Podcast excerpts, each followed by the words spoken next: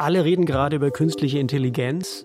Frage in die Runde. Karina, Moritz und Piotr, warum sollten wir das denn jetzt auch noch tun? Weil es jeden Tag was Neues zu entdecken gibt. Es kommen immer neue coole Sachen zum Ausprobieren auf den Markt und wir gucken uns das ganz genau an.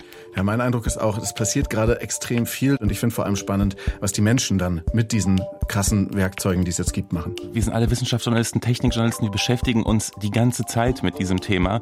Das ist auch irgendwie eine Sache, die uns alle persönlich betrifft und ich finde also, wer, wenn nicht wir, sollte darüber reden. Über die Chancen und Risiken künstlicher Intelligenz wollen wir künftig sprechen, einmal pro Woche im neuen DLF-Podcast KI Verstehen.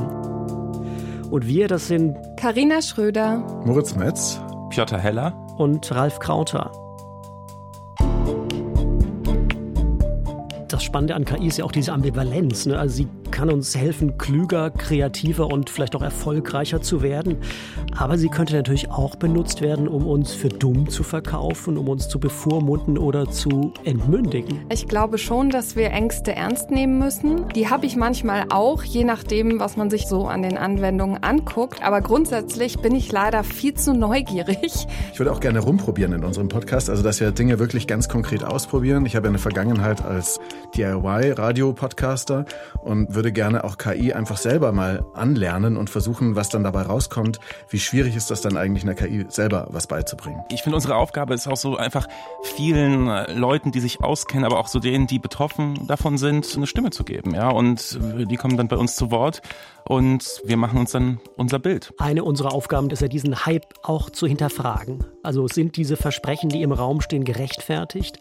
Sind die Horrorszenarien, die manche an die Wand malen, realistisch oder ist das Quatsch? Die erste Frage, die wir beackern werden, ist eigentlich die größte. Die haben wir gleich zu Anfang raus.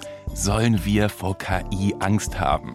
Wir werden aber auch versuchen zu beantworten, ob dann künftig Betrüger meine Oma mit dem Enkeltrick und mit KI reinlegen können und ihr dann richtig viel Geld abzocken. Ralf und ich, wir würden ja sehr, sehr gern wissen, ob die KI schlauer ist als wir zwei. Entweder zusammen oder jeder einzelne von uns. Und natürlich würde uns auch noch interessieren, ob wir zukünftig vielleicht einfach gar nicht mehr zum Arzt gehen müssen. Das ist ja auch eine ganz nette Vorstellung, dass uns KI diagnostizieren kann und damit wir uns lange Wartezeiten in ätzenden Wartezimmern ersparen. Wir wollen vor allem auch die Fragen unserer Hörerinnen und Hörer beantworten. Wir wollen zum Beispiel wissen, welche Fragen habt ihr zum Thema KI? Was treibt euch da gerade um? Habt ihr womöglich Angst, dass clevere Software euch bald den Job streitig macht? Würdet ihr euch auf den Rücksitz setzen von eurem KI-gesteuerten Auto? Macht ihr euch vielleicht Sorgen, dass wir bald mit computergenerierten Falschmeldungen geflutet werden und alle irgendwie verblöden? Habt ihr schon mal eine Semesterarbeit oder eine Hausarbeit mit KI geschrieben? Da kenne ich schon jemanden.